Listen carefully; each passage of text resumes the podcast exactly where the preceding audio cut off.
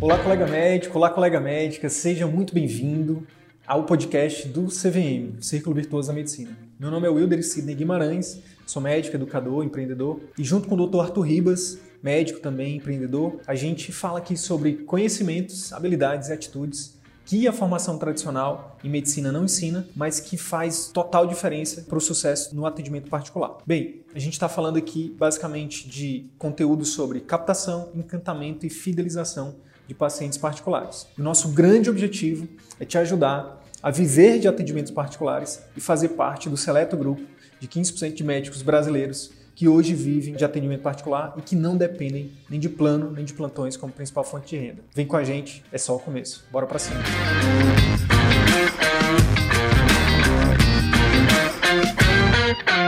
Eu gostaria então de começar essa aula fazendo uma reflexão. Uh, William Osler é um dos grandes expoentes aí da, da teoria, né, da literatura médica. Ele falou o seguinte: devemos nos esforçar para escutar nossos pacientes, pois eles estão querendo nos dizer o seu diagnóstico.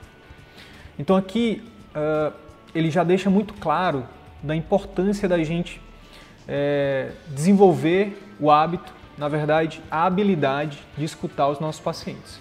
E é exatamente isso que eu vou te mostrar, o passo a passo, como você pode fazer isso com seus pacientes a partir do término dessa aula.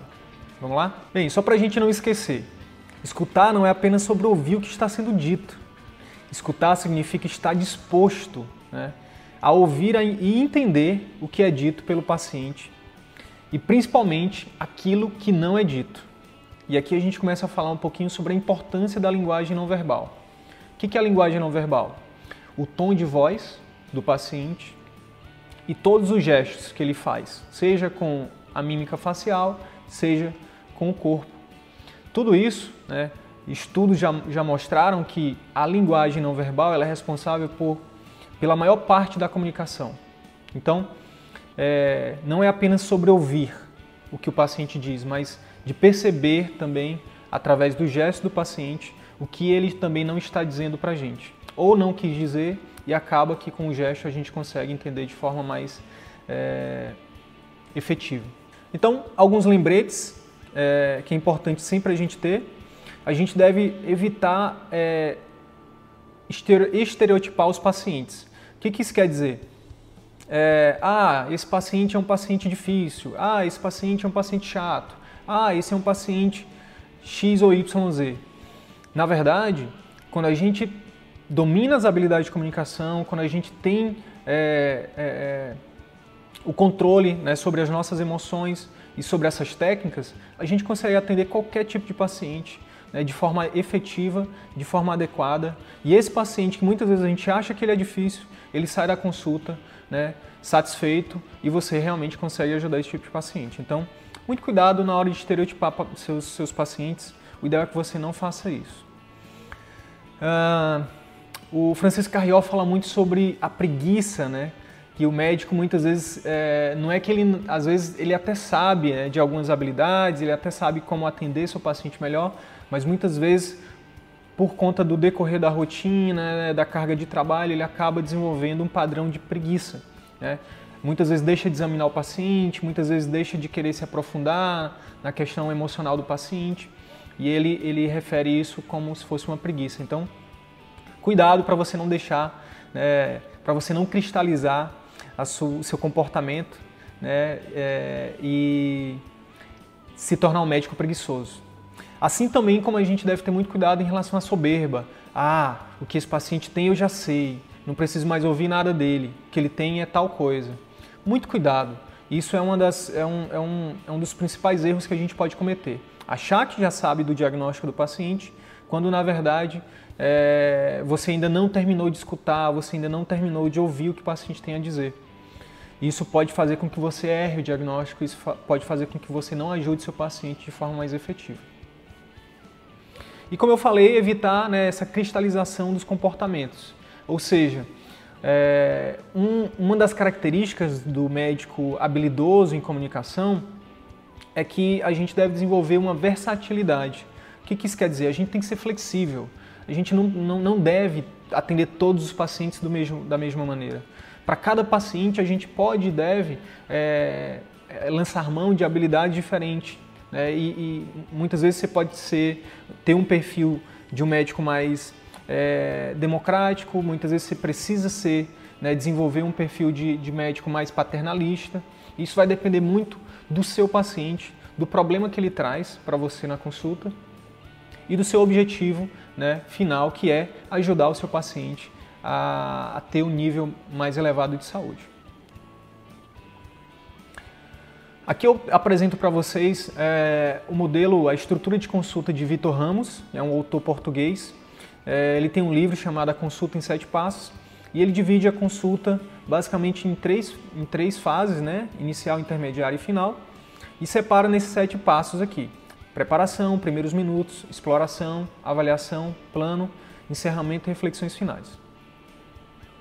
Eu peguei esse modelo do, do Vitor Ramos, peguei o modelo do Francisco Carrió, Peguei o modelo de Pendleton, peguei o modelo é, da medicina centrada na pessoa de Maurice Stewart e uh, desenvolvi um modelo próprio, que é o que eu vou apresentar para vocês aqui agora, que é a consulta em sete passos. E aqui eu apresento para vocês. O primeiro passo é escutar, o segundo explorar, o terceiro informar e o quarto e último pactuar barra negociar. Hoje eu vou falar para vocês do primeiro passo, que é escutar, tá bom? Dentro do, do, do, do, primeiro passo, eu dividi aqui em preparação e primeiros minutos, seguindo o que, o que Vitor Ramos já preconizava. Né? E uh, nesta aula especificamente eu vou aprofundar mais na questão dos primeiros minutos. Mas só para deixar aqui como de forma superficial para vocês, a preparação basicamente é, é ela tem a ver com a preparação do próprio médico antes de chegar na consulta ou antes de começar uma consulta, a preparação do paciente, ou seja, conhecer o paciente, ver o histórico do paciente antes dele entrar na consulta, e também de organizar o ambiente onde você vai atuar antes do paciente entrar. Então, organizar, ver se, tá, se tudo que você precisa está é, tá disponível, a questão do material, a questão é, do prontuário, enfim, de, de tudo que você, se realmente tudo que você vai precisar na consulta já está é, disponível.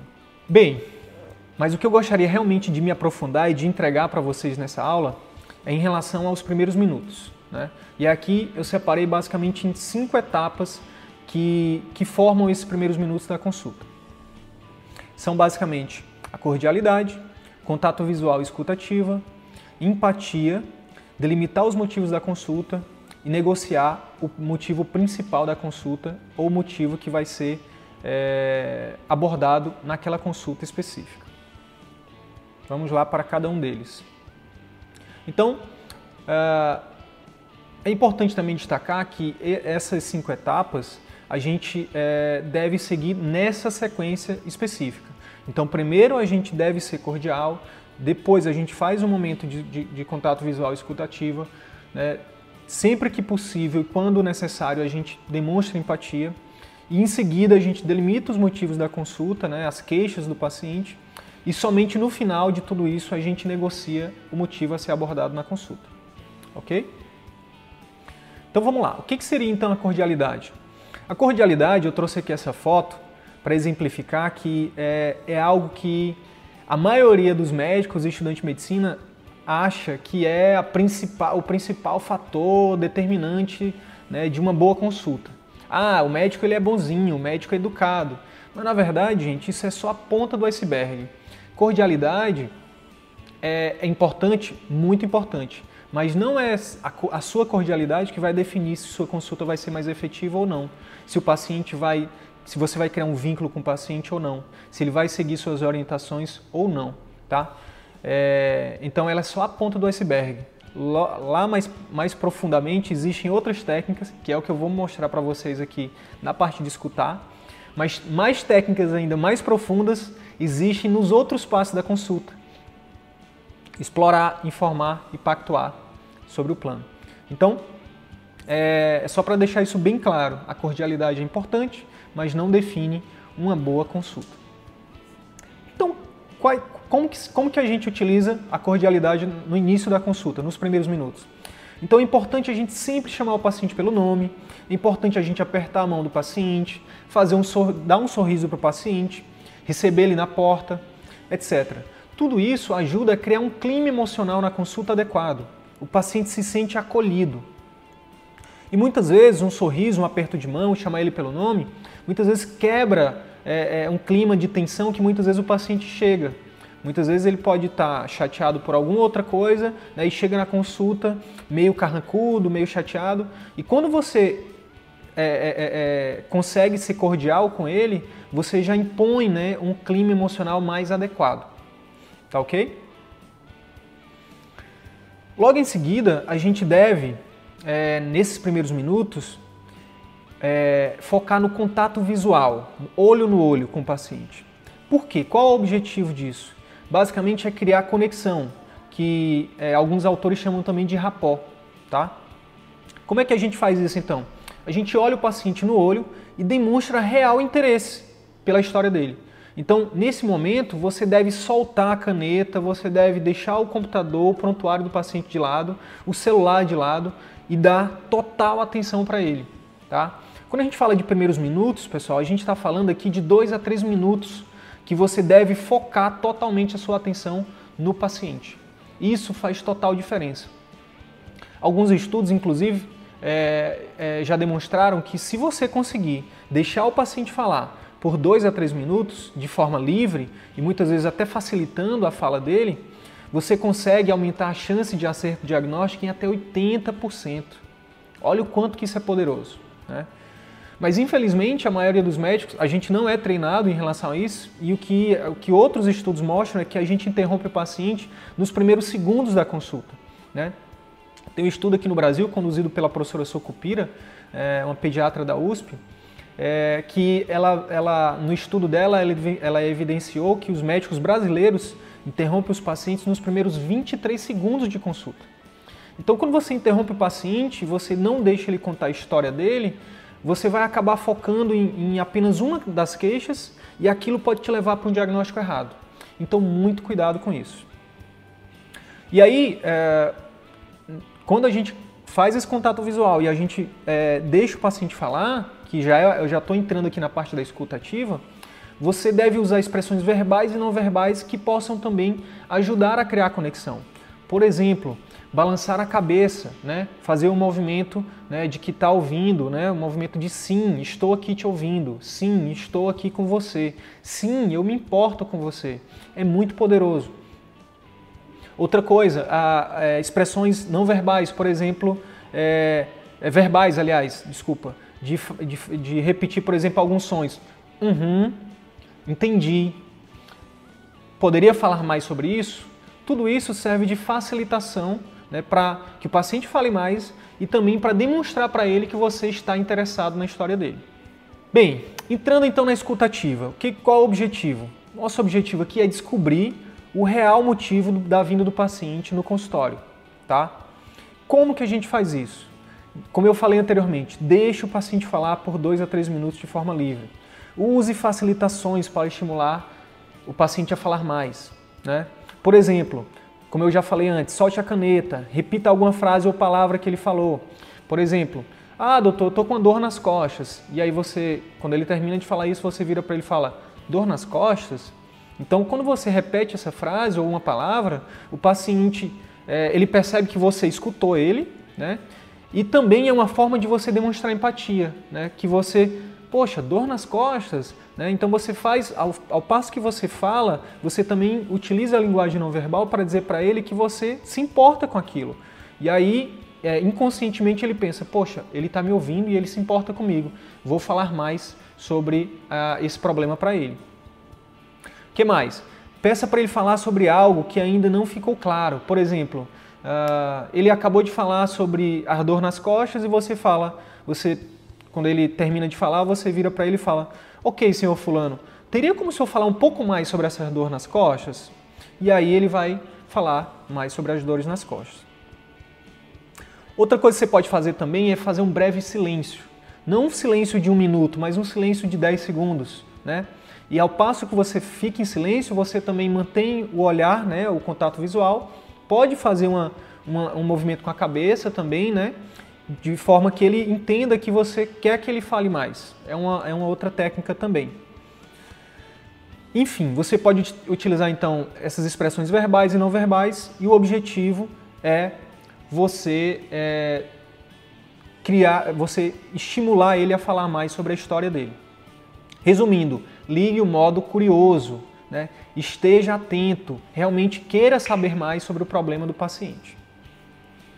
E aqui nessa figura é basicamente para exemplificar né, a, o que a gente deve, o nosso objetivo deve ser criar uma linha direta né, de escuta com o nosso paciente. Bem, depois que você foi cordial, que você é, criou conexão com o paciente, né, contato visual, que você escutou o paciente por dois a três minutos, né, nesse, durante todo esse tempo você pode também, se for necessário, caso o paciente demonstre algum tipo de sofrimento, o que é muito comum, ou, ou se ele não tivesse com algum tipo de sofrimento, ele não procuraria o médico, na é verdade.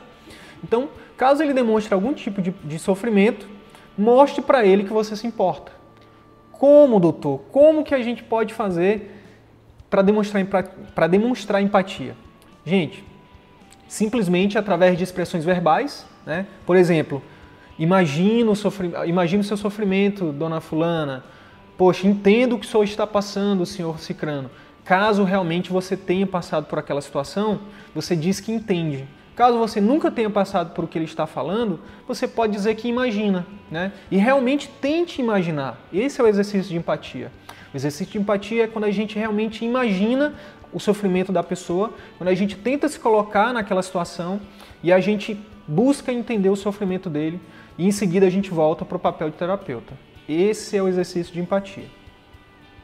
Então a gente pode fazer isso também através da mímica facial, da nossa postura, do toque, como eu coloquei aqui nessa imagem. Ó. Então, muitas vezes quando o paciente está quando ele está chorando ou quando ele demonstra algum tipo de sofrimento, muitas vezes tocar na mão dele né, e, e, e fazer uma expressão é, de que se importa é o suficiente para demonstrar empatia. Não necessariamente você precisa falar alguma coisa, tá?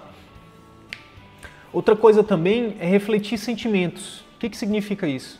Essa técnica é basicamente o seguinte: é, quando o paciente demonstra algum tipo de sofrimento, você, é, é, ao utilizar a, a, a, linguagem verbal, você pode falar a seguinte coisa: Poxa, Dona Maria ou Seu Francisco, vejo que isso é algo que está trazendo grande sofrimento para a senhora, não é verdade?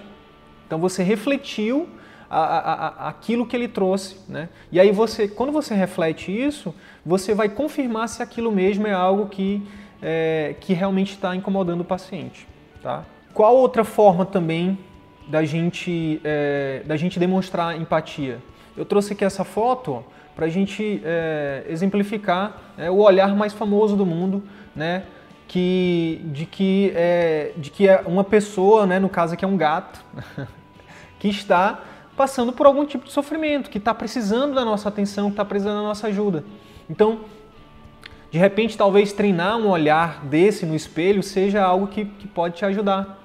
Porque é, isso é treinável, isso é importante que você saiba. A gente, é, é possível da gente treinar isso. Então, quanto mais você treinar né, o toque, é, a mímica facial, as expressões verbais, mais você vai conseguir demonstrar empatia para os seus pacientes. E, e é exatamente o contrário disso que tem acontecido na nossa formação médica exatamente por, é, por o nosso treino ser focado em apenas é, ver o paciente como uma doença, que a gente se afastou dessas habilidades, que a gente, que, que a maioria de nós tem dificuldade de demonstrar né, esse tipo de, de sentimento, esse tipo de criar esse tipo de relacionamento com os nossos pacientes.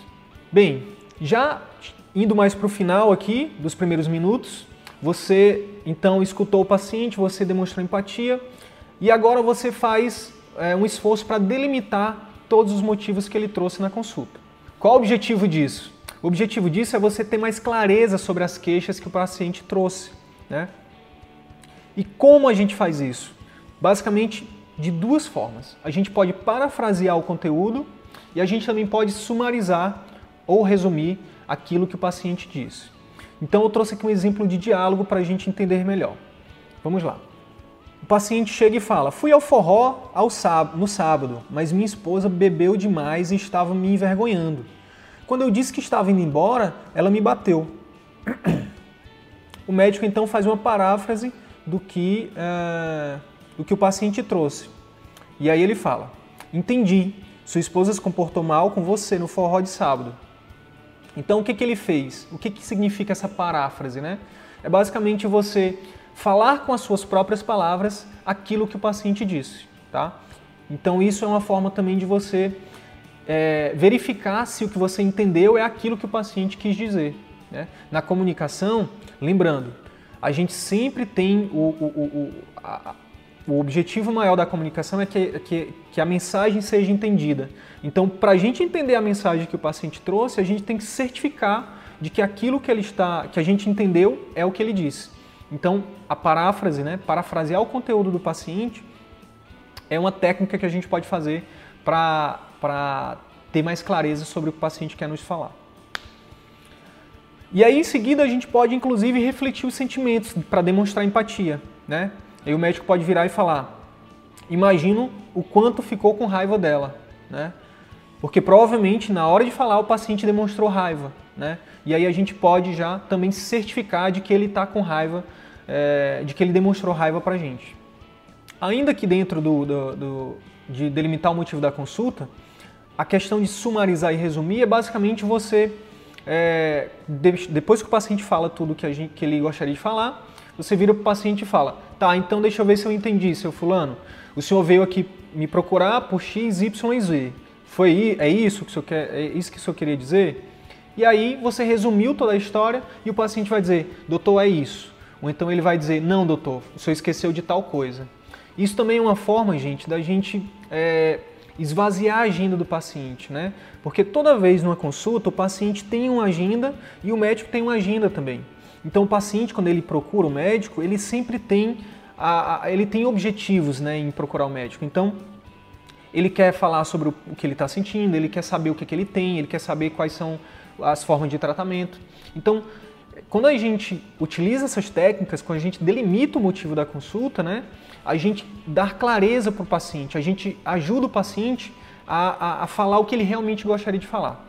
Quantas vezes é, eu, comigo mesmo isso já aconteceu, do paciente tá, da gente está terminando a consulta e o paciente está saindo e ele dizer, putz, doutor, agora que eu lembrei, não foi nada, não foi nada de, o que eu vim aqui lhe procurar, não foi nada disso que eu falei, eu vim lhe, lhe procurar porque eu queria um atestado, por exemplo. Inclusive isso é muito comum, né? Mas então, para você evitar isso, que a gente chama até na, na, literatura, a gente chama de sinal da maçaneta, que é quando o paciente está saindo do consultório e já vai apertando na maçaneta, ele lembra do principal motivo que o fez vir à consulta. Então, a gente utiliza essas técnicas aqui de delimitar o motivo da consulta para evitar que o paciente né, é, chegue no final da consulta e queira começar uma nova consulta de novo. Então, com isso, gente, a gente ganha tempo na consulta, ganha muito tempo tá bom? Aqui ainda dentro de delimitar o motivo da consulta, a gente pode também utilizar uma outra técnica que a gente chama de prevenção de demanda aditiva. Como é que a gente faz isso? A gente basicamente, é, assim que o paciente é, fala os motivos da consulta, a gente pergunta para ele se existe algo mais que ele queira falar. Por exemplo, vamos aqui para o slide que eu vou trazer esse exemplo aqui para vocês. O médico então faz a paráfrase né, do caso anterior Entendi. Sua esposa se comportou mal com você no forró de sábado. Reflete sentimentos. Imagina o quanto ficou com raiva dela. E faz prevenção de demanda aditiva. Além disso, existe algo mais que queira falar comigo hoje? Então, quando ele faz essa prevenção de demanda aditiva, ele esgota a agenda do paciente. Ele pergunta, ele faz com que o paciente pense, né, que o paciente lembre se tem algo a mais que ele queira falar. E isso dá muito mais clareza tanto para o paciente quanto para o médico, daquilo que deve ser tratado na consulta. Por fim, após todo esse processo, você vai chegar no momento em que você, que o paciente trouxe uma série de demandas ou queixas e você precisa, junto com o paciente, né, decidir qual daquelas demandas, quais daquelas queixas você vai abordar naquela consulta especificamente. Aqui é uma outra ferramenta potente, que tem um potencial muito grande de fazer com que você ganhe tempo na consulta e que aumente a sua resolutividade na consulta. Então, por exemplo, é, eu trouxe aqui um exemplo, vamos aqui para o slide para a gente entender melhor. O paciente chega com você e fala: Estou com dor de cabeça, insônia e uma agonia no corpo. O médico então faz prevenção de demanda aditiva. Além disso, existe mais alguma coisa que o senhor queira dividir comigo? O paciente: Hoje não, só isso. E aí o médico fala: Certo. E desses sintomas, qual aquele que mais te incomoda e que fez me procurar? O paciente: Doutor, o que eu quero mais, o que eu quero resolver hoje é a agonia no corpo. Então, veja que ele tinha uma série de queixas, uma série de demandas, mas se você consegue negociar com ele o principal motivo a ser abordado, você ganha tempo e você vai conseguir explorar exatamente aquele motivo que está é, mais perturbando ele, que está mais incomodando ele. Agora, atenção! Muitas vezes, o que o paciente gostaria de, de é, abordar na consulta não necessariamente é, a, é aquele motivo que pode levar a, a, um risco de vida iminente, por exemplo, ou que, é, ou que seja algo que seja mais importante do ponto de vista clínico. Nesses casos, é importante que o médico, né, o médico tem que ter experiência clínica para poder decidir junto com o paciente é, se aquilo que o paciente quer tratar é o que é mais importante. Muitas vezes o que a gente precisa fazer é levar em consideração o que o paciente quer que a gente aborde e também negociar com ele alguma outra queixa, algum outro sintoma, alguma outra demanda que para a gente, do ponto de vista clínico, é importante abordar naquela consulta. Então, por exemplo, nesse caso aqui que a gente tratou, ele quer falar sobre a agonia no corpo. Mas pode ser que a dor de cabeça dele seja a causa da agonia no corpo e que, se, que essa dor de cabeça, se a gente não abordar agora, pode levar é, a piorar a saúde dele depois, levando ele para uma situação mais grave. Então, nesse caso, a gente deveria abordar tanto a agonia no corpo quanto a dor de cabeça. Faz sentido para você? Bem, quais são os principais erros a evitar neste início da consulta, no primeiro passo, quando a gente vai escutar o paciente? Os principais erros a evitar são: primeiro, chegar atrasado ou atender um paciente atrás do outro, não saber como está organizado o local de atendimento, deixar para ver o histórico do paciente após ele entrar, interromper precocemente o paciente, ser impessoal. Todos esses, esses principais erros aqui, é, eles são exatamente o contrário de quando você não utiliza as técnicas. Quando você utiliza todas as técnicas, você evita todos, todos esses erros. Além desses erros, que mais? Nunca dê mais atenção ao computador ou ao prontuário do que ao paciente não, não, de, não se importar com o sofrimento do seu paciente, não delimitar os motivos da consulta, não prevenir as demandas que, que o paciente pode trazer, né? não fazer prevenção de demanda aditiva, querer abordar todas as demandas numa mesma consulta, né? sem pactuar. E por fim, é, ter um estilo emocional reativo, né? o tom de voz, gesto e a própria fala. O que, que significa isso aqui? Eu, é, na aula não abordei muito isso, mas basicamente é quando você é um médico reativo. O paciente chega bravo e você fica bravo com ele. O médico não segue as orientações, você briga com ele. Na verdade, a gente aprofunda muito mais nisso dentro do curso, mas ah, o objetivo final é que você controle as suas emoções frente às emoções do paciente. E mais do que isso, além de você controlar as suas emoções, que você consiga contaminar o paciente positivamente com as suas emoções. E aí isso a gente explica muito mais forma muito mais aprofundada é, nas aulas do curso. Bem, a partir de agora eu vou mostrar para vocês um exemplo de consulta de, de um médico que não foi treinado em habilidade de comunicação e uma outra consulta onde a gente pode ver todas essas técnicas que foram faladas aqui sendo colocadas em prática. Durante o curso, como é que a gente como é que eu faço com os alunos? Eu faço uma live para fazer análise e observação dessas consultas uma a uma e a gente vai parando técnica por técnica para poder dizer, neste momento o médico usou tal técnica, nesse momento o médico não usou tal técnica, neste momento aqui o que poderia melhorar a consulta dele, o que poderia tornar a consulta mais efetiva seria usar tal técnica. Mas aqui nesta aula eu pretendo apenas mostrar para vocês um exemplo de, de um médico que não usou as técnicas e outro que vocês podem ver de forma nítida todas as técnicas que a gente demonstrou aqui até agora. Vamos lá?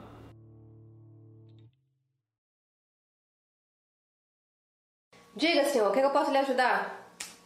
Ô, doutora, minha filha, ela tá doente, eu tô muito preocupada, ela tá... Tô muito preocupado. Qual a idade dela? Seis meses. Ela tá doente de quê? Tá tendo febre, gripe, Essa tosse. febre é alta ou baixa? Febre febre baixa.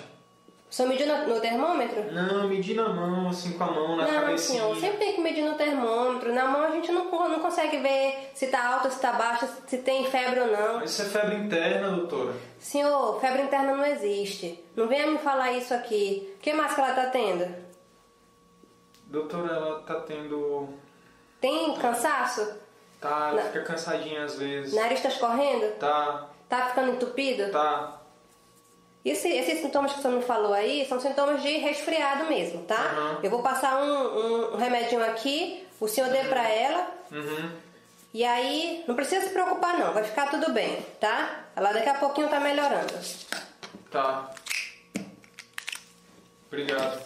Desculpa aqui. aí qualquer coisa, tá, doutora?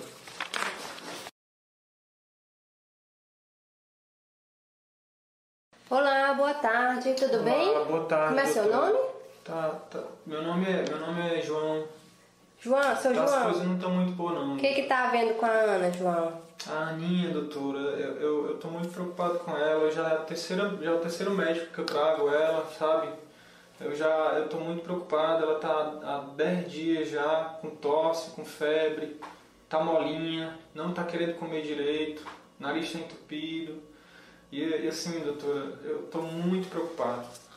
Tô vendo que o senhor realmente está preocupado, seu João. Mas me diga, tem mais alguma coisa que esteja lhe preocupando? Quer me falar mais alguma coisa? Então, sim, doutora, quero sim. Já que a senhora está perguntando, a Aninha ela ficou internada na UTI quando ela nasceu. Ela Sim. teve pneumonia quando ela nasceu, doutora. E eu tô com medo dela estar com pneumonia de novo, Entendi. entendeu? E eu já fui em vários médicos, ninguém examina meu filho, ninguém me diz o que, é que meu fi- minha filha tem, entendeu? E isso tá me deixando, eu não tô conseguindo dormir direito de noite. Compreendo, seu João. Os sintomas que o senhor me falou falam muito a favor de que seja uma virose, tá? Mas aí compreendo que o senhor esteja preocupado porque ela já teve um quadro passado que precisou de internação, né? Gerou muita angústia em vocês. Então vamos fazer o seguinte. Eu vou examinar sua bebê e aí a gente vai ver eh, se tem algum sintoma que me faça pensar em algum quadro de pneumonia ou se realmente é só um quadro de virose. Tudo bem assim para o senhor? Ai, doutora, eu lhe agradeço. Só da senhora examinar a minha filha, a senhora já é a melhor médica do mundo. Vamos lá então.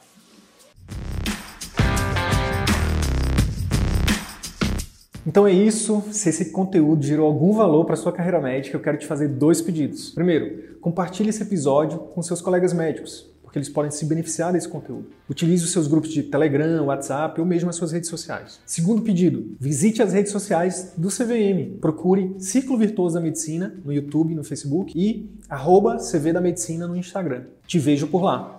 E até o próximo episódio. Valeu!